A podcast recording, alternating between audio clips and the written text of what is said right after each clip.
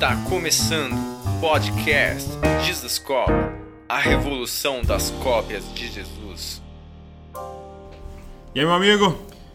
Fala Douglas, beleza? Bem-vindo ao Jesus Cop Podcast. Obrigado, cara. Prazer voltar aqui, né? Verdade, né? Fizemos o comentário do, da série Messiah. Messiah, infelizmente foi cancelado pela Netflix. Putz, Fiquei Muito triste. triste. muito triste. Queria a continuação, cara. Eu também. Como é que era o nome do rapaz mesmo?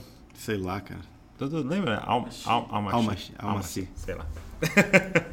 Você vê como a gente estava engajado com essa Você série. vê, né? Como é eu assisti tantas vezes. Mas foi muito legal. É, deixa eu te fazer uma pergunta pra gente começar aqui. Vamos. É. O seu. é, é, a sua aparência engana todo mundo, né? Você acha? Eu acho, cara. Assim, não sei. Primeira vez acho que eu vi assim você, nem lembro quando foi. Jogando de fora assim. É, imaginavam, sei lá. Como é que, como é que foi essa construção de quem você é hoje, assim? Por que, que você tem essas tatuagens e. Cara, eu, eu sempre gostei de tatuagem. Sempre gostei Uhum. de tatuagem. Eu lembro que eu tenho uma foto de criança que eu tô deitado no sofá de casa e eu juntei umas figurinhas de chiclete Hum. e eu colei assim no peito. Um monte de chiclete, de figurinha de chiclete. Então eu sempre gostei, cara. E, e- e sempre fez, fez parte também da, da cultura na qual eu estava inserido, né? Então, desde adolescente, eu nunca me desviei, mas eu sempre tive bandas de rock. Você é filho de pastor? Sim, meu pai é pastor. Uhum. Ele hoje ele não atua no Ministério Pastoral, mas ele atua numa clínica de recuperação de drogados. Olha né? só, O pai legal. dele também era um plantador de igrejas batista, né? Do, do- O seu avô. É, então a gente tem um. Que legal. Tem isso no meio que no sangue da família, né? Aham. Bem legal mesmo. É uma E- e- parada que eu me orgulho. E pro seu pai era de boas? Tranquilo essa questão da na sua adolescência? Na verdade não. Na verdade não, Aham. porque foi um período, assim, embora eu não tenha me desviado, mas eu virei uma pessoa bem questionadora, bem assim, rebelde mesmo. E no meio disso eu, conheci o rock e a cena hardcore. É, então, qual que é esse cenário que você falou que era comum? Cara, na verdade, a- meu pai, ele levou a igreja Renascer em Cristo para Vitória no ano Sim. 92, eu acho. 92, 93, sei lá. E, e cara, Renascer era- uma revolução. Sim, E, tipo, total. os, os caras da oficina G3 iam lá e dormiam no chão da igreja. tipo, Resgate, Cates Legal. Barneia. Todos esses caras foram pra lá. E eu cresci com 10, 11, 12 anos de idade, olhando aqueles caras, sendo as minhas referências. E eu falei, cara, eu quero ter uma banda também. Legal. Então a minha primeira banda, eu tinha 12 anos de idade. Nem sabia tocar direito, mas Qual eu que era o queria. nome? Chamava Good Boys. Good Boys. Good Boys. Uau. Porque era, assim, meu pai que deu o nome da banda, eu tenho vergonha desse nome, porque é muito ruim e não tem nada a ver com o, o espírito punk que a gente queria passar. né? Mas era. A gente era menino crente, né? Sim, então era era eu, meu, Good Boys. eu, meu primo, e ele botou Good Boys. E a gente, tocou, a gente tocava, cara, eu fiz meu primeiro moicano. Então, assim, eu cresci nessa cultura, assim, de rock, mas dentro É da mesmo? igreja. Dentro da igreja. Interessante. Então, assim, eu nunca usei drogas, nunca desviei, nunca fiquei doidão, nada desse tipo de coisa. O meu problema era realmente questionamento e eu queria ver o mundo a partir de um outro ponto de vista um pouco mais justo. Então, eu me enveredei por algumas eh, questões políticas. Então, é, isso faz parte de quem, eh, de quem eu era, né, do que me formou, que me Uhum. traz até aqui hoje. Então, os meus amigos eram da, do rock, né, da E cena. o que que, só pra é, expandir isso, tem, o que que você questionava que, que incomodava você? Cara, eu Por acho- exemplo? eu, eu, eu sempre fui é, a favor, cara, de, de que as pessoas tivessem acesso às mínimas coisas necessárias, né? Então, a questão da fome, a questão da terra, da moradia, a questão, sabe, de trabalho, direitos trabalhistas, é, educação, tudo isso para mim sempre foi importante. Sim. Então, tipo, com 16 anos de idade, eu me fili- filiei a um partido de extrema esquerda É mesmo? e eu abri um grêmio no Colégio Americano Batista de Vitória. Uau. Então, tipo assim, eu comecei a mobilizar pessoas para lutar pelos nossos direitos enquanto estudantes. Cara, dentro de uma faculdade, de uma escola particular, mas eu queria, eu- eu- era esse o meu interesse. Eu lembro que eu fiz uma greve na escola uma vez. Eu dei, eu, eu Sério? mobilizei Você mobilizou uma 150 greve alunos. na escola particular. para não entrar na aula se eles não resolvessem um determinado problema. Cara, foi tipo assim, revolucionário. Incrível. Muito legal. Foi muito legal, porque, tipo, eu. No dia anterior, tava tipo assim, acho que era o ar-condicionado tava quebrado. E era alguma coisa assim que, pô, os caras tinham que resolver. E aí eu falei, cara, ninguém entra amanhã. Eu peguei, peguei o microfone da escola e falei, ninguém entra amanhã se eles não resolverem. E aí quando eu chego na escola no outro dia, meu pai me deixar na porta, né, no carro, e eu vejo assim todo mundo na porta, velho. E foi e deu certo. Deu certo a E pressão? E aí eu cheguei lá, O problema é dar certo. Sim, eu cheguei lá e todo mundo gritando meu nome. Ah, não sei o quê. Foi muito legal a minha primeira greve, né? E aí, e aí eu fui chamado pela diretoria, fui lá, Sim. negociei em nome dos, dos estudantes e a gente conseguiu o que a gente queria. Então, assim, cara, é, a minha, minha história com mobilizar gente, com lutar por, esse, por justiça, esse, esse tipo de coisa, começou cedo, né? Uhum. Então eu meio que tenho isso dentro de mim, sabe? Essa Entendi. fome e sede por justiça que mais tarde, ao descobrir o reino de Deus, eu soube como canalizar. Mas até então, muito legal. eu acreditava que era através de uma revolução e se não fosse através de uma revolução, poderia ser através de eu me expressar do jeito que eu quisesse, gritando, tendo a Entendi. minha banda, ou vivendo uma subcultura que não necessariamente fosse o pop ou o cultural ou o normal. Entendi. E, e isso que você está falando eu acho muito legal, porque é, eu, eu fiz lá o comentário de Marcos, né? E é muito legal quando chega ali na, na pesca maravilhosa, que é o momento que ele chama Pedro, né? E eu achei incrível isso, né? É, O que, que Pedro era? Um pescador. Né? E aí Jesus chega e fala: Me segue, que eu vou te fazer um pescador. Como se ele estivesse é, é, dizendo assim: ele não vem mudar a sua subjetividade, quem você é, Sim. mas ele vem mudar o seu propósito. Sim. Então, se você pescava por dinheiro, agora você vai pescar para a glória de Deus, né? Você vai pescar é, por um outro motivo, né? Sim. Então, só que é o pescar, continua sendo o pescar, né? E, e é incrível isso, né? Você vê esse traço na sua história de quem você é, né? De, daquilo que você carrega mesmo assim, é, mas agora com um novo propósito, né? Com, com Significado. né? ressignificado total, porque continua sendo, cara, a gente quer justiça, a gente Sim. quer mudança, a gente quer ver as coisas acontecendo. É, mas como é que foi essa, é, é, essa conversão, vamos dizer assim, essa mudança de propósito? Cara, então, como um, um jovem nascido na igreja, você sabe, você provavelmente sabe que a gente acaba que vai absorvendo por osmose e a gente Uhum. acha que é crente até que a gente realmente precise ter a nossa experiência, né? Sim, porque Deus não tem neto. Não tem. E eu não era filho ainda. E aí, cara, eu lembro que quando eu tinha 16 anos, eu fui numa, numa, num retiro. E uma pessoa ficou endemoniada no retiro. E, e aí eu vi que as pessoas não sabiam lidar, mas eu já tinha tanta familiaridade de ver aquilo acontecendo, que eu falava assim, cara, não é assim não, cara. E eu, eu falando, assim que sabe? faz. Não é assim que faz, tá errado. E aí a pessoa falou assim, por favor, me ajuda então, faz. E aí eu vi, eu olhei pra mim, cara, e eu era completamente vazio. Eu não tinha Uau. Deus dentro de mim. Eu não tinha o poder do Espírito Santo. E eu vi que eu era um religioso informado, mas que eu não tinha vida com Deus. E naquele momento, cara, de alguma forma eu tomei consciência da, da, da minha condição e eu me converti. Né? Eu voltei para casa compromissado com Deus, que eu, eu não queria ser alguém que só tinha ouvido falar de Deus, mas eu queria ter uma vida com Deus. Cara, e a partir dali minha vida foi completamente transformada, porque né, eu queria fazer uma faculdade, meu pai me matriculou no seminário. Então, a partir dali, cara, toda a minha vida foi direcionada para para estar no Tinha ministério. 16 anos. 16 anos de Cara, é idade. engraçado que duas semanas atrás, do momento que tá saindo esse podcast, a gente teve a oportunidade de conversar com o Lipão e ele também foi ganho por Jesus por um demônio. Sério? Caraca, eu nunca tinha pensado por esse lado. Brincadeira. Ele, também foi uma experiência assim, de uma menina ficou possessa e foi quando ele despertou, assim, né? Eu acho que é, cara, uma, uma coisa é, interessante para filhos de pastor, porque a gente é tão familiarizado de ver tanta coisa. Cara, É. já vi coisas do arco da velha. Parece profissão de alguma forma, né? Sim, para mim era, era normal, não, é, não, não incluía que para aquilo acontecer eu precisava ter uma vida de oração, eu precisava conhecer Deus, eu precisava entregar-me para Deus de um jeito que eu ainda não tinha feito. Embora eu tinha nascido, criado, sido batizado só para cantar no coro e para tomar a ceia. Mas sabe, eu, eu era um religioso, cara. Sim, e ali foi um encontro com Sim, o Evangelho. Esse foi, essa foi a marca da minha conversão. Ok. Ah, o- um outro momento importante foi quando eu já estava no ministério em tempo integral, né, que era quando eu tinha 21 anos, e eu Uhum. me mudei para para Londrina, cara, para servir num ministério lá. E lá eu também fiz uma greve na casa. eu fiz uma revolução na casa por determinado motivo. E o líder do ministério sentou comigo e falou: Cara, é o seguinte, você está proibido de ver filme, de ler livros e de qualquer outra coisa que te influencie sem ser a palavra de Deus. E, por falar nisso, você não sabe nem o que é ser filho de Deus.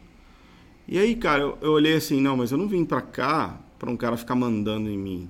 Eu vim aqui para ser o cara. Eu, eu sou uma mini estrela do rock né? E eu vou arrebentar no Ministério de Louvor. E eu quero ser o cara. Eu não vim aqui pro cara ficar né, me mandando ir Moldar o meu caráter. Eu falei, pô, cara, você tá. Eu falei isso. Você tá é, interferindo no meu direito de ir e vir. Cara, eu falei isso pro cara. Você falou isso pro Falei, e ele, fal, e ele falou comigo: você não sabe o que é ser filho de Deus. E aí, cara, a ficha caiu para mim naquela, naquela circunstância, né? Naqueles próximos meses que eu me concentrei exclusivamente nas escrituras e parei de, de me distrair. E você com... obedeceu? Eu obedeci, eu obedeci. Eu era rebelde, mas eu era obediente também. e aí, é... cara, eu, eu me descobri. Né? E eu descobri que o lugar mais alto que a gente pode chegar é aos pés de Jesus, é amigo de Jesus. E ser, ser filho de Deus é, é ser bem sucedido. E ali, cara, eu vi que Deus me salvou do ministério porque embora eu fosse uma pessoa vocacionada, né, eu também eu tinha as minhas ambições pessoais. Uhum. Então eu estava ali para reconhecimento, para sucesso, para cara, eu quero ser o cara, porque eu, eu entro sempre para ser o cara e para ser tipo assim a, a me melhor possível no assunto. E naquela circunstância eu pude ser salvo rapidamente e não desperdiçar anos no ministério, sabe, me enganando. E eu tive um confronto tão forte, cara. E o confronto não foi tipo se eu era bom ou se eu era certo, mas é se eu era filho. Então cara, foi, foi um confronto muito legal da parte de Deus para mim e mudou a minha vida para sempre. Uhum. Então hoje eu vejo que, cara. É... Forte isso, fui salvo do ministério, né? Sim, porque quantas pessoas você não conhece que hoje estão se enganando é, simplesmente porque tem um ministério bem sucedido, mas não tem de repente vida com Deus ou firmeza na sua identidade. E cara, isso foi foi um divisor de águas muito grande para mim e que me direcionou também, sabe? Onde eu realmente abri mão de ser qualquer outra coisa ou de buscar qualquer outra expectativa, a não ser que ser um filho de Deus, ser um amigo para Jesus. Uhum. E de cara, o que ele me der ou o que rolar para a gente fazer juntos, eu tô feliz. muito bom. É, é legal quando as pessoas perguntam assim, é, qual que é o, o meu chamado, né? E esse é o nosso chamado. Isso, é, essas é, ilustrações que você usou, né? Um amigo de Deus, um filho, é, um, um, uma noiva para Cristo. É, esse é o nosso chamado. E é um grande desafio estar satisfeito nisso, né? Sim. É como Paulo dizendo, aprendi a estar contente, né? Ou seja, é, é, esse, esse lugar de contentamento com Deus, né? É um grande desafio para nós, né? É incrível isso, né? Cara, quando Deus chama Abraão, ele, ele fala que Abraão ia ser um pai de uma multidão, ele fala que ele ia ser uma bênção para todas as famílias da terra, que ele ia ser muito rico, que ele ia ser tipo latifundiário, uhum. né, que ele ia arrebentar. Uhum. Mas Deus fala com ele: Eu vou ser o seu galardão. Hum. Então, assim, o desejo de Deus é sempre ser a própria herança que as pessoas desejam, embora ele tenha boas coisas para dar. E muitas vezes a gente olha para o ministério como boas coisas que Deus dá, enquanto o próprio Deus quer ser a nossa herança. Por isso que ele escolhe uma tribo inteira para que ele fosse a herança, para que o povo inteiro pudesse entender como que é ter apenas Deus como fonte de prazer, fonte de provisão, fonte de satisfação e de identidade. Sim. E depois a gente vê Jesus vivendo nesse estilo de vida, sabe? Quando ele fala, cara, minha comida é fazer a vontade do meu pai, uhum. sabe? A minha, eu não tenho vontade. Eu tô aqui para falar o que meu pai fala, sabe? O, o, filho de si mesmo ele nada faz, a não ser aquilo que ele vê e ouve o pai falando. E aquilo que ele vê e ouve, ele assim fala também. Então eu acredito que esse paradigma de filho, sabe? Esse convite de Deus para que a gente se torne satisfeito nele, naquilo que ele é, revelando quem a gente é, eu acho que esse é um grande desafio, Sim. porque a gente é tentado de extrair valor das coisas que a gente faz. Uhum. Nós devemos extrair o nosso valor daquilo que Deus é, hum. porque o que Deus é é o que eu sou. Se ele é pai, eu sou filho. Se ele é rei, eu sou seu servo. Se ele é amigo, eu quero ser o seu melhor amigo. Uhum. Então, assim, o que ele é, é um convite para que eu descubra a minha real identidade. Sim. E, cara, graças a Deus isso aconteceu meio cedo para mim. Sim. E, e, e, é, é legal isso. Você tá falando pra, pra galera que tá atrás de sua identidade, né? É porque é a grande pergunta do momento, né? Quem que eu sou, né? Quem sou eu? Ou onde que eu me encaixo. Exato, quem sou eu? E só que o erro é começar por essa pergunta. Porque se eu mergulhar, porque é, qual é a fala né, de hoje mais comum? Faz um mergulho para dentro de você, para você uhum. descobrir quem você é. Sim. Só que como eu vou me autodescobrir se eu não me autocriei? Sim, a gente só se descobre olhando para Deus. E aí, é, é, então a pergunta não começa com quem eu sou, começa com quem é o meu Criador. Né? E aí, sabendo quem é o meu Criador, eu descubro quem somos nós, né? Sim. E aí eu descubro quem sou eu, né? Porque é. só faz sentido no nós também, né? Você escreveu um livro né, sobre Exato. Sou nós. Olha aí que forte. Ah, seu cara. e mas a partir a partir desse momento você volta então e aí você está servindo na igreja junto com seu pai. Sim, eu assim, eu me converti, entrei pro seminário quando eu tinha 18 anos, meu pai deixou eu fazer tatuagem. Ah, foi o quê? Foi com 18 fez a primeira? É, aí eu só comecei a fazer depois. Na verdade, eu fiz com 21. Porque ele deixou e eu falei, ah, beleza, agora que eu posso, não quero também. Vou escolher. Três é, anos escolhendo. Exatamente. agora eu não quero também. E aí eu fui, comecei a fazer um monte de tatuagem, comecei a, tipo, a me enveredar nesse negócio. E, mas eu entrei também para o Ministério em Tempo Integral e quando eu volto para Vitória, é, dois anos depois, eu volto para casar, não por causa do ministério necessariamente. Hum. Porque casar à distância tava, tava ficando difícil. e aí, cara, eu precisava estar lá presente para casar. Para casar, né? Opa, né? E aí, é, o que aconteceu foi que eu comecei a ser procurado por um monte de pessoas na cidade que reconheciam em mim uma graça de Deus, me pedindo para que eu, eu discipulasse essas pessoas. E aí, cara, eu e a minha esposa antes da gente casar, novinhos, a gente começou é, a primeiro ser discipulados também, mas a gente abriu, cara, todo dia de noite na casa de uma pessoa, uma igreja ou uma reunião de discipulado. E era impressionante, porque, tipo assim, a gente era novo, a gente, mas a gente tinha vida, cara, para passar. E as pessoas, elas procuraram a gente para articular isso. E aí o meu pai, ele falou, Vitor, por que você não implementa na nossa igreja aqui isso que você está fazendo fora. Sim. Aí eu falei, pai, cara, vai dar errado isso. Porque, porque os valores são totalmente diferentes, sabe? Sim. Você tem uma igreja evangélica que, cara, funciona em torno das programações. A gente está funcionando em torno de ver Jesus sendo formado nas pessoas. Entendi. Então as programações são importantes, mas elas são secundárias nesse modelo do que a gente está fazendo. E ele falou: não, pega e vai e faz. Eu falei, beleza, mas vai dar errado. Escreve aí. Vai dar tudo errado. Foi, foi mais ou menos o que aconteceu. Porque quando a gente foi desconstruindo, Sim. sabe? É, na verdade, não ficou pedra sobre pedra. E depois os meus pais tiveram um problema no casamento. E aí eu assumi a liderança da igreja no ano 2007. Uhum. E aí a gente transicionou para ser um, uma igreja evangélica normal com atividades. E a gente ficou três anos e meio só em casa é, sem, sem, prédio, né? Sem prédio e a nossa atividade era a gente. A gente era um grupo de mais ou menos 30 pessoas, né? muitas pessoas saíram da igreja. E a gente foi reformular o que, que a gente pensa, o que, que a gente acredita, por que, que a gente faz o que a gente faz. E Deus tinha já me dado essa mensagem do amigo do noivo, a mensagem do fim dos tempos e a mensagem do, do, de oração dia e noite. Só que eu estava agora trancado dentro de uma casa sem a possibilidade de ver essas coisas acontecendo. Mas aí, cara, foi um outro momento chave na minha vida porque a igreja me salvou também de mim mesmo. Hum. Porque se não fosse a igreja, né, eu teria conquistado ou avançado em frentes ministeriais é, fora da realidade, ou desconectado com a vida normal de pessoas que trabalham de Isso 8 é muito a 6. comum, né?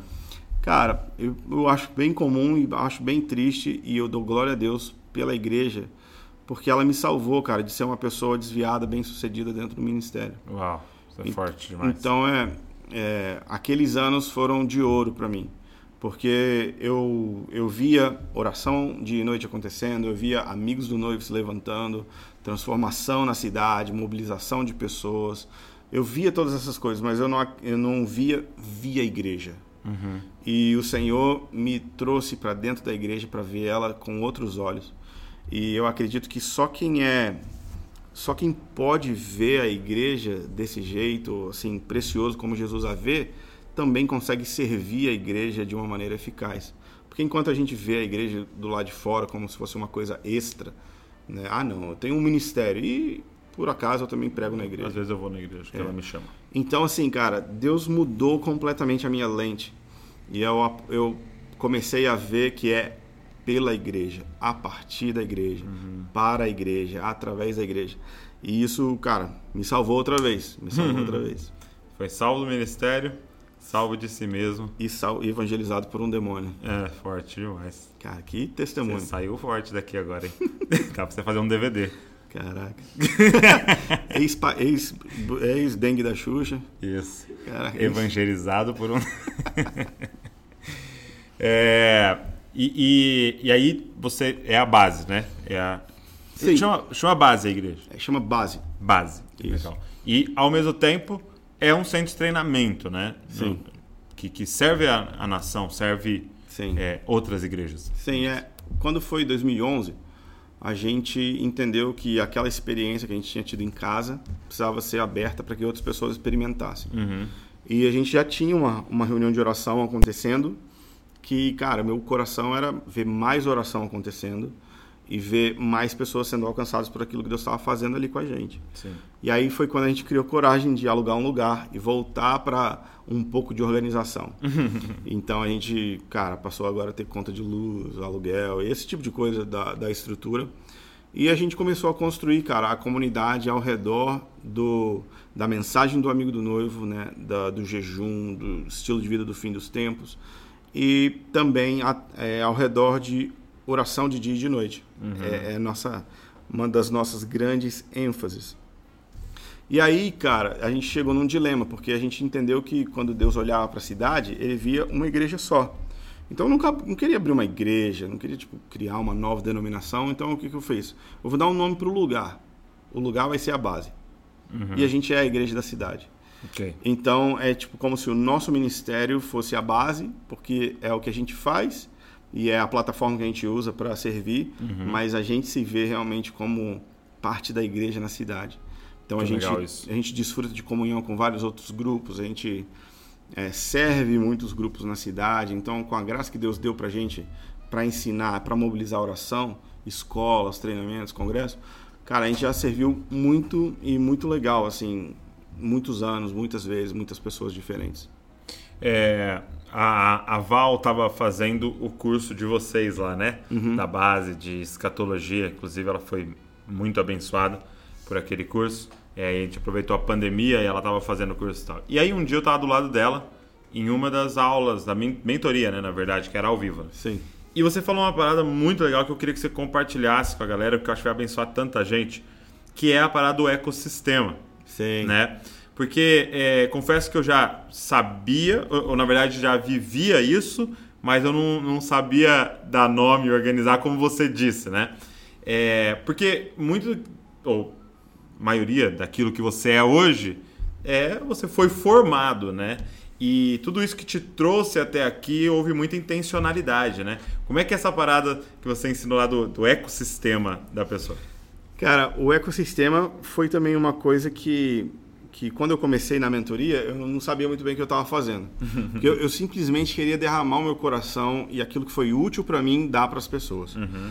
E aí, uma das coisas que eu queria dar era a importância de você ser intencional em quem você ouve e de quem você se cerca. Sim. Porque fatalmente você vai se tornar resultado daqui a 20 anos das pessoas que você se cercou agora Sim. e das pessoas que você ouviu agora. E eu fui remontando a minha história. Eu lembrei que em 2002, né, eu, é, Deus me chamou para ser um amigo do noivo. Uhum. Foi essa frase, um amigo do noivo. Você quer dar uma explicação para a galera? Que é Sim. ser um amigo do noivo, para quem está nos ouvindo? Um amigo do noivo é, é, é como João Batista se define. É, as pessoas perguntam para ele: Ei, você é Elias? Você é um profeta? O que, que você é? Ele fala: Eu sou um amigo do noivo. E aí isso está lá em João capítulo 3, versículo 29. Ok. E ele fala, cara, o amigo do noivo ele tem algumas características. Ele espera, ouve e se alegra no som da voz. E, cara, isso é abso- absolutamente o oposto da, do que a gente é. Porque a gente odeia esperar, a gente odeia ouvir e a gente não tem a alegria em ouvir as pessoas. A gente tem a alegria em falar e ser dominante na conversa. E aí, cara, João fala, a minha alegria está completa. Porque é E os necessário... caras estão instigando ele naquele momento ali. Tipo, ele tá fazendo uma coisa mais maior que você, né? Tá batizando mais que você, não sei o quê. Sim, e, E ele fala- Ele fala, é necessário que ele cresça e que eu diminua. É. E, cara, e aí, é, João, ele depois é defendido por Jesus, em Mateus capítulo 11, como o maior homem nascido de mulher. Não existe ninguém que se compare com João. E é uma declaração bem ousada, né? Meu Deus. Então, Jesus está falando assim, não tem é, Abraão, o pai da fé? Então, João é maior. Não tem Moisés, o profeta de Deus? Então, João é maior. Não tem o rei Davi, o homem segundo o coração de Deus? Então, João é maior. Meu Deus. Então, assim, mas o que, que esse cara fez? Aí você vai lá procurar quantos milagres que ele fez? Zero. Nenhum. Qual o, o alcance do ministério dele? Cara, ínfimo, ele vivia numa comunidade no deserto. Nem num grande centro ele estava. E aí, cara, o ministério dele dura entre 6 e 18 meses e ele morre degolado. Meu Deus. E esse é o padrão de sucesso de Jesus. Ou, ou a gente está muito errado, ou Jesus está muito errado. Provavelmente a gente está muito errado. né? Provável, viu? Então, assim, cara, eu comecei a, a reavaliar e mo- moldar a minha vida por outros valores. Uhum. Então, sucesso começa a ficar diferente quando você é um amigo do noivo. Quando você quer ser um amigo do noivo. E, cara, depois a realidade de que Jesus está procurando amigos, Isso é incrível. sabe, com quem ele pode compartilhar os, os segredos do seu coração. Porque amizade não se estabelece por a gente se ver. Se estabelece quando eu falo o que está no meu coração e você fala o que está no seu coração para mim. Assim que se estabelece uma conexão de amizade. Então a amizade tem a ver com um segredo, com intimidade. E a gente vê que Jesus guarda o livro de Apocalipse para o seu melhor amigo. Então a maior revelação dele é para quem chegava mais perto. Então, assim, cara, tem tantas coisas que a gente pode falar sobre o amigo do noivo, e, mas a última coisa que eu quero falar é que João se tornou Isaías 40. João Batista, né? João Batista, ele se torna Isaías 40. Quando Mateus vai tentar definir João, ele deve estar lá pensando. E ele pensa assim, cara, não, João é aquele de quem Isaías fala, voz do que clama do deserto, preparai o caminho do Senhor. Então, é, João, ele encarnou a mensagem. Uau, isso é muito forte. E, e essa mensagem específica, preparar o caminho do Senhor. E quando a gente vê que Jesus né, foi beneficiado e abençoado pelo ministério de João, porque ele preparou Israel para sua primeira vinda, da mesma forma o Espírito do Senhor vai cair sobre uma geração inteira para que amigos do noivo preparem o caminho para essa segunda vinda. Ok. Então, pessoas que têm outro padrão de valores, né, que sucesso para eles é diferente, que para eles é importante que ele cresça e que eu diminua, que eles têm a palavra profundamente dentro deles e que eles vivem para ver Jesus voltar. Então, assim, cara, essa é a minha mensagem, Entendi. esse é o meu coração. Qual que era o problema? Eu me sentia tipo um peixe fora d'água. Caraca, bicho, o que, que eu vou fazer sendo um amigo do noivo? Eu nem Todo lugar que você senta pra ouvir uma pregação, tá falando outras coisas, outros valores, Sim. outras coisas. O Né? que, que eu faço? Bati no Alta Vista, talvez, né, no ano 2002, nem sei qual. Cadê? No KD. Bati no KD lá, Amigos do Noivo. Não tinha nada. Absolutamente nada. Sério? Só sites de casamento. Ah, verdade. Aí eu bati Friends of the Bridegroom, que é Amigos do Noivo em inglês. Cara, e tinha um ministério que se chamava Amigos do Noivo. Uau. Mano, eu quase caí da cadeira. Sério. O nome do, do ministério era Amigos do Noivo. E adivinha quem são esses caras? O IHOP se chamava, antes de se chamar IHOP, Sério? Amigos do Noivo. Friends of the Bridegroom. É, Era o nome do ministério? era, o site era FOTB, Friends of the Bridegroom. Cara, eu, eu falei assim, eu encontrei meu povo. Não é possível. E aí, cara, 2002, 2003, eu descobri que tinha gente que orava de dia e de noite, que jejuava, que proclamava o glorioso retorno de Jesus, que cantava a Bíblia de um jeito que era impressionante. E eu comecei a me cercar disso, e eu comecei a me alimentar disso, e isso acabou se tornando a minha principal fonte de, de informação, revelação, pastoreio, formação. Sim. E isso se tornou a base do meu ecossistema. Né? No fim dos anos 2010, então eu comecei a ir para os Estados Unidos e eu comecei a me relacionar um pouco mais profundamente com esses caras. Entendi. Você foi lá mesmo. Fui, fui uhum. atrás, fui atrás. E, é, e é, é, é, interessante você é, falar essa ida, porque custa, né? Não. Cara, eu podia ir para qualquer outro lugar do mundo. Exato. Você podia pegar férias e, né, mas visitar outro lugar. Ou podia pegar esse dinheiro e gastar com uma outra recurso, mas é com uma outra coisa. Agora, custa, né? Não, eu fui investir naquilo que eu acreditava que era a mensagem da minha vida. Uau. E de estar perto das pessoas que eu acreditava que estavam vivendo aquilo que eu gostaria de viver. Uhum. E aí, é, é, o Mike lembra aquele, aquele ah. meme do, do, do, menino que vê o Zico? Não. ele fica... Eu vi o Zico, eu vi o Zico. Será que você ficou assim a primeira eu vez que você viu o Mike? Absolutamente, absolutamente assim. Eu fiquei exatamente assim quando eu vi o Mike a primeira vez. E, cara, o Mike Bickle, ele se tornou a pessoa que mais falou no meu ouvido, literalmente, depois da minha esposa. Cara, porque eu tinha um iPod, nem sei se você sabe o que é um iPod, sei, mas, mas a galera, né, nem sei se sabe. É, iPod era um negócio que a gente botava música dentro. Exato. E a gente tinha que. Era um MP3 né? Isso. E aí eu tinha o meu Bickle Pod. Bickle Pod. Que era só mensagem do Mike. Sei lá, uns mil mensagens. E eu ouvia uma mensagem por dia anos e anos e anos da minha vida. E, e aí, cara, o Mike ele se tornou, tipo, a principal referência no meu ecossistema. Uhum. Só que quem que o Mike é, recomenda? Ok. Que é isso que eu ia falar, não é uma pessoa só não, seu ecossistema, né?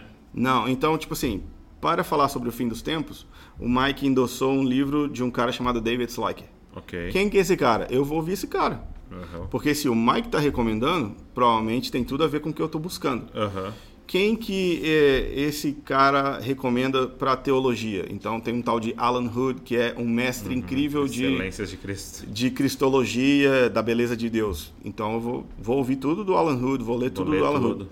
Cara, quem que o Mike recomenda sobre oração? Corey Russell. Tipo assim, quem que é o cara que mais ora nesse negócio aqui? É o Corey.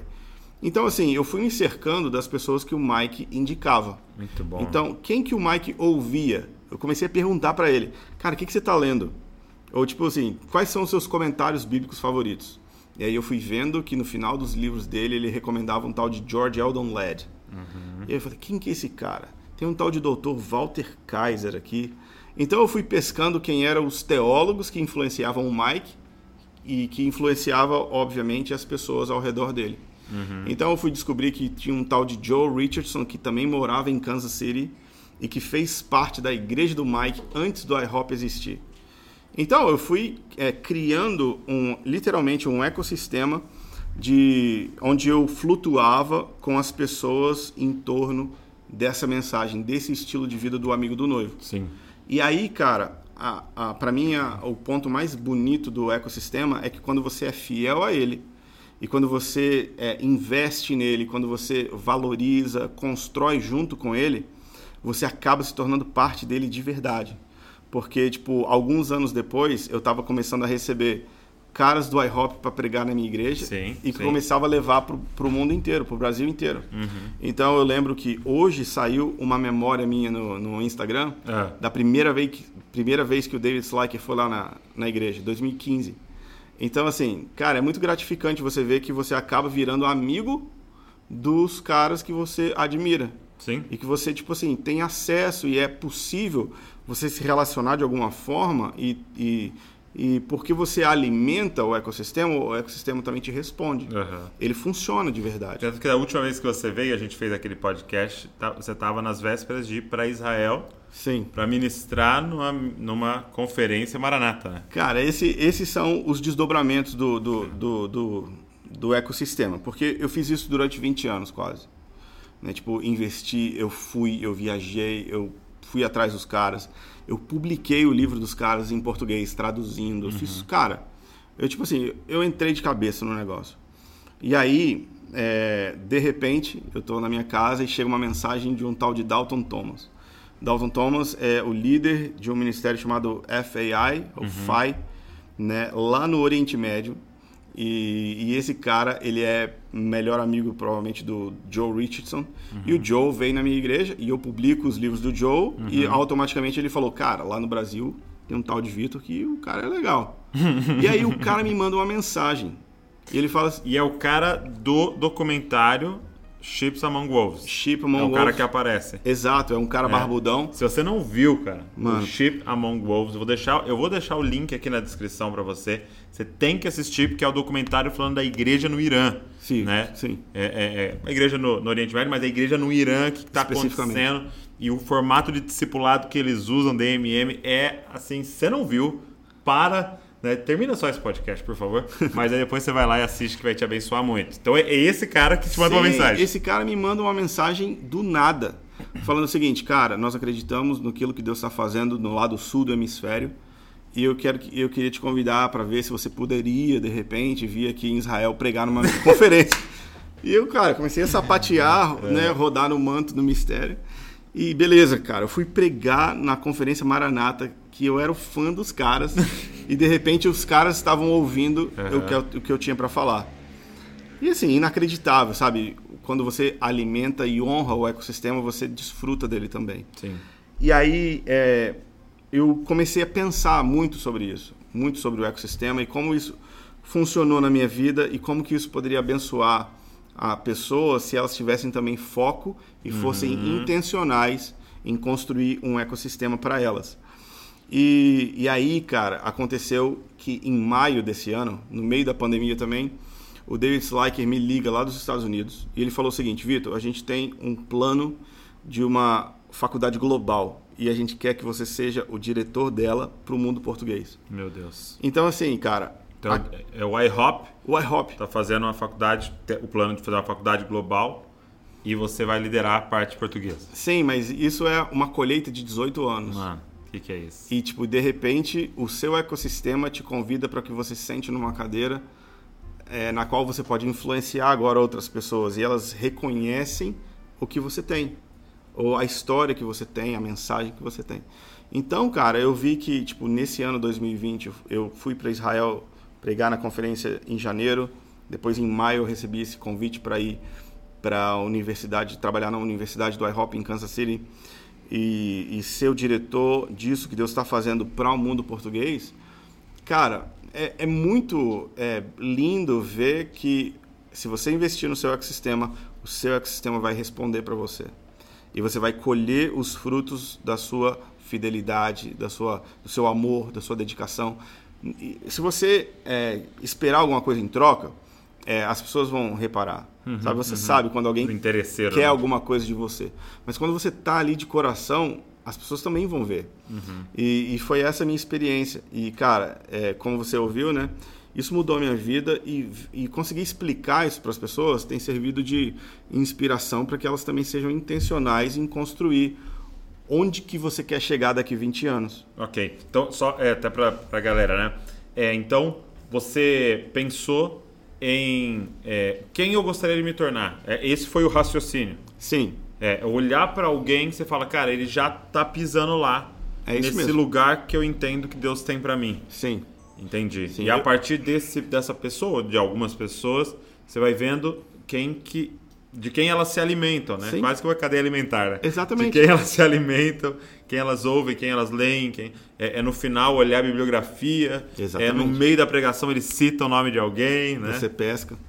Cara, é exatamente isso. É você é, é, se posicionar próximo a pessoas que chegaram no lugar onde você quer chegar. Então você tem que saber qual é a palavra profética que você tem e quem são as pessoas que estão vivendo aquilo de alguma forma Ok. e, e onde você gostaria de chegar. Então, assim, eu tenho algumas metas na minha vida. Aham. As minhas metas são, tipo assim, eu quero ter uma vida de oração. É minha meta número um. Minha meta número dois é que eu quero ter uma família de Deus. E número três é que eu quero viver uma vida legal. Tipo assim, equilibrada. Eu quero viver de uma maneira que eu possa fazer o que a minha família precisa, eu quero investir em missões, eu quero viver bem, quero viver ok. Então eu fui vendo, cara, quem que tá vivendo isso? Uhum. Quem são as pessoas que me inspiram a chegar lá onde é a palavra profética que Deus tem para mim? Sim. Quem que prega as coisas que quando eles falam queima de um jeito diferente no meu coração? Então, cara, eu descobri que essa era a minha tribo, essa era a minha galera. E de alguma forma eu trago um monte de riquezas do Brasil e da minha história para dentro desse ecossistema, ao ponto deles me valorizarem e fazerem questão de que eu de fato esteja dentro e falando. Uhum, uhum. Mas isso são anos depois. Sim. Mas assim, foi, foi uma decisão, cara. Foi uma decisão assim. Eu quero orar igual esse cara. Eu quero que quando eu falo sobre a, a volta de Jesus, esse tipo, de, esse tipo de manifestação aconteça. Eu quero que quando alguém fale sobre a beleza de Jesus, é, esse tipo de coisa aconteça também. Então, Sim. eu quero criar os meus filhos nesse tipo de comunidade. Uhum. Cara, e eu quero viver esse estilo de vida, onde, tipo, cara, todo mundo tá dentro da sala de oração orando todos os dias, quatro horas por dia. Quero que seja parte da minha carga horária de trabalho. Sim. Esse é o meu objetivo de vida. E, cara, é, o, o- sei lá, o destino, né? Sorri de volta para você e fala bem-vindo, de alguma forma. Se a gente investe assim. E, e a galera que tá assistindo pode até pensar, né? Cara, como é que eu descubro qual é o meu ecossistema, né? E, e uma chave é essa. Quem que quando fala queima no seu coração de uma forma assim assustadora? Isso, é, isso acontece, né? É, eu, eu, eu, por estar pregando e falando, às vezes chegam pessoas para mim e falam, cara, obrigado, porque você não tem noção do como abriu minha cabeça quando você fala, eu entendo e não sei o que. Aí, na hora, eu sempre paro a pessoa agora que eu sei, eu falo assim, você sabe por quê, né? Aí a pessoa, não, é tal. falei, Porque é muito provável que Deus está chamando você para fazer algo parecido com o que eu estou fazendo. Uau. E aí você já tira a pessoa do modo consumidor Fã. e já coloca ela no modo vamos trabalhar lado a lado aqui, olhar, porque provavelmente está sendo chamado para ensinar. Está sendo chamado para inovar, Sim. está sendo chamado para fazer as coisas que nós estamos fazendo. Por isso que você olha para tudo e fala: "Nossa, que legal. Nossa, olha isso, olha isso, ó, é isso, é isso que eu queria falar". Sim. Entendeu? Se eu fosse falar, eu ia falar isso. né? Porque é muito provável que é parecido com você. E isso acontece comigo, cara, com alguns alguns é, é, líderes e tal, quando eu tô ouvindo, é, começa a explodir janelas na minha cabeça. Ideias e tal. Mas por quê? Porque o cara geralmente tá fazendo algo muito parecido com o que Deus me chamou para fazer, né? Sim. Então pensa nisso. Quem que quando você ouve queima no seu coração assim de tal forma? E o Simon Sinek, né? Aquele aquele autor, é, ele diz que é porque o porquê daquela pessoa é muito parecido com o seu. Sim. Então é uma outra parte do cérebro que faz uma conexão mesmo, entendeu? Caramba. É, e, e ele diz, muito legal no livro dele, é, é Start, Start with Why, né? Comece pelo porquê, que essa parte do cérebro responsável por propósito não é a parte do cérebro responsável por linguagem. Então tem muitas vezes você não consegue nem expressar, Expressar. o porquê. Você não consegue dar uma explicação. Não, eu gosto do Vitor porque isso, isso, isso. Você não consegue você fala, cara, não sei. Eu simplesmente Quando gosto. ele fala, Acontece é, alguma coisa. Queima no meu coração. É claro que tem unção, claro que tem tudo isso, mas muitas vezes um cara cheio de unção fala e o cara aqui do lado é abençoado, tal, mas ele não quero comprar todos os livros e assistir todas as pregações. Sim. Né? Isso é muito legal, cara. E aí você acha esse ecossistema, né? Sim, cara. E é, e é um, do- um dos outros benefícios, né? Dos muitos benefícios para mim do ecossistema é que você protege o seu destino, não perdendo tempo com coisas que De Deus tudo, não. né? Exato. Ah, eu vou ouvir. É tipo vira uma salada de frutas a sua mensagem e a sua vida, sabe? Você atira para muitos lados e perde um pouco de foco. É melhor você se especializar e ser bom naquilo que Deus tem para você do que você simplesmente ir atrás de tudo que é de Deus. Na sua porção, né? É, porque nem tudo que é de Deus é, é para você. Então, de é cara, legal. Israel tinha 12 tribos diferentes, com missões diferentes e destinos diferentes. Uhum. Então, assim, cara, você precisa descobrir a sua e você precisa ser fiel a ela, alimentá-la. E eu acho que fica uma- um parênteses né, que a gente poderia abrir aqui, uma nota de rodapé, Hum. porque às vezes quando a gente entra no nosso ecossistema e entra fundo como você e, e- investe e 18 anos, se a gente não cuidar do nosso coração, é, é, a gente pode se tornar arrogante e dizer é, esse é o certo, o que todo mundo está fazendo está errado Sim, não, né? é. E eu acho que esse é, é- é só a nota de rodapé que a gente tem que deixar nessa questão de tipo, cara, Deus chamou vocês para fazerem isso, mas chamou uma outra galera para uma outra parada e chamou aquela outra família espiritual ali, aquela outra tribo ali, né, para uma outra parada e a gente honrar os outros, saber que a gente precisa deles, Sim. né, que eles carregam coisas que poderiam nos ensinar é, e isso é maravilhoso, cara. Cara, na prática, o que, que eu faço? Eu tento admirar a porção de Deus de cada um. Então, é, no ano passado, por exemplo, eu sempre levo um grupo para conhecer o IHOP. Mas no ano passado, sabe o que eu fiz? Eu levei um grupo, o mesmo grupo, para visitar a Bethel. Uau, que é Que, diferentaço. que teologicamente são opostos É. e que culturalmente são opostos, mas que tocam partes incríveis do reino de Deus.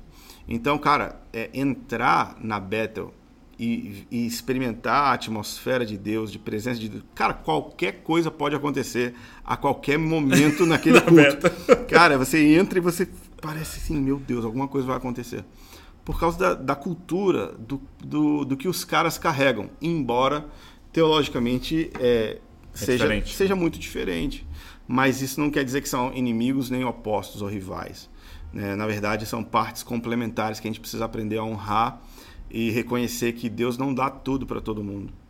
Né? Deus dá partes para que a gente possa ser dependente uns dos outros, para que a gente possa se amar e se relacionar independente das nossas diferenças.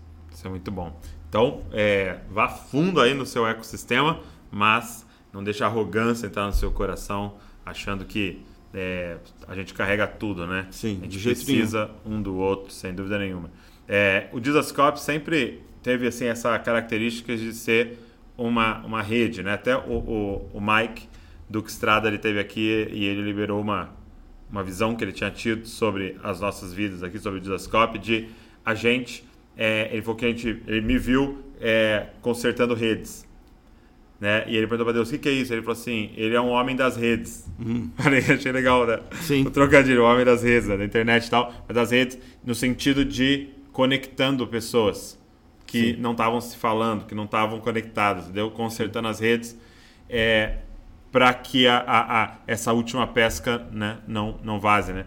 E, e, é, e a gente sempre teve essa característica no Disascope, de tipo assim, de manhã postar aqui um vídeo do Todd White e à tarde postar um do John Piper e à noite um do Paul Washer e amanhã um do Bill Johnson e depois um do Mike Bickle e a gente ir postando para que é, a galera possa entender, cara, que Toda a riqueza do corpo da de Cristo, né? riqueza cara? da multiforme sabedoria de Deus através da igreja. Eu Sim. fico fascinado por isso, assim, cara. Bem legal. Isso é muito bom.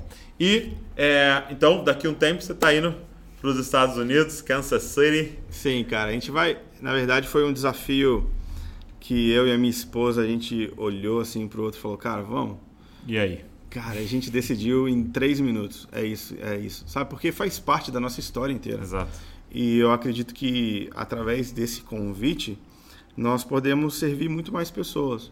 Né? Então não é uma promoção porque eu sou bom, mas é porque Deus é, tem mais é, urgência ou necessidade e de alguma forma eu posso ser útil para o propósito dele por causa da minha história, por causa do, do, de tudo que a gente já viveu, já construiu aqui.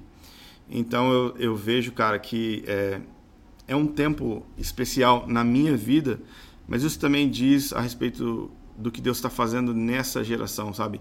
A mensagem do amigo do noivo vai alcançar mais pessoas, a, a mensagem de oração de noite vai alcançar mais pessoas, e a mensagem do glorioso retorno de Jesus vai também alcançar mais pessoas. E a gente vai dar as nossas vidas numa plataforma diferente, Ok. é, como missionários, para que pessoas possam entender, viver e proclamar essa mensagem também. Nós, nós somos apenas facilitadores, continuamos sendo as mesmas pessoas, só que Deus trocou a gente de lugar. Muito legal. E olha só, para você que está vendo esse podcast aqui, amanhã é a conferência Dizascope. Tá? Amanhã é a conferência Dizascope e nós temos a honra de receber esse ecossistema aqui.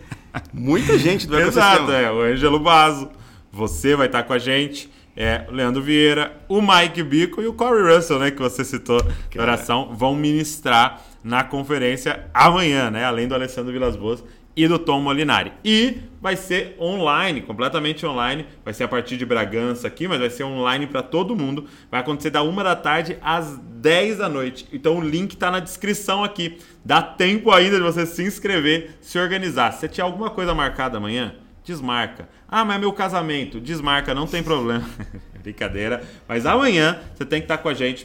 Pega um grupo aí, leva na sua casa, todo mundo de máscara, assim, entendeu? Mas da uma às 10 a gente vai estar mergulhado aí nesse tema, Maranata. Maranata. Né? Vamos falar de fim dos tempos, cara.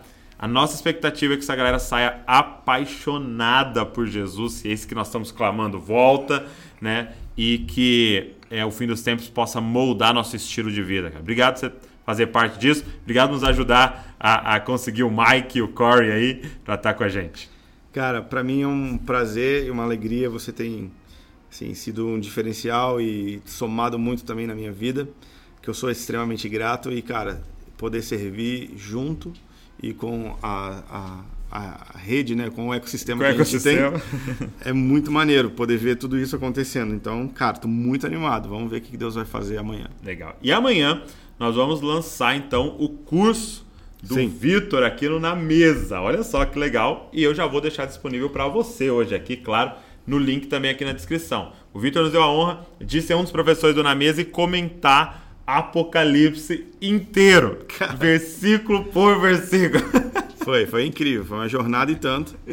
Vai dar aí mais de 12 horas de aula, tá? Então, os 22 capítulos comentados versículo por versículo, a gente colocou uma câmera em cima, então ele vai poder, é, é, ele, ele, ele pôde mostrar para vocês as anotações que ele estava fazendo.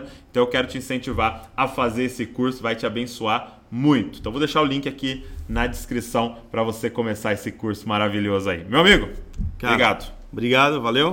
Que honra. Até a próxima. Até a próxima, hein? E olha só, se te abençoou, pega esse link, manda para todo mundo, deixa um comentário aqui que Deus ministrou nessa, nesse tempo nosso aqui conversando. É, e claro, se inscreve no canal para você receber tudo que a gente está fazendo. E eu te espero amanhã na conferência Jesus Cop 2020. Deus abençoe você e não se esqueça, você é uma cópia de Jesus. Valeu!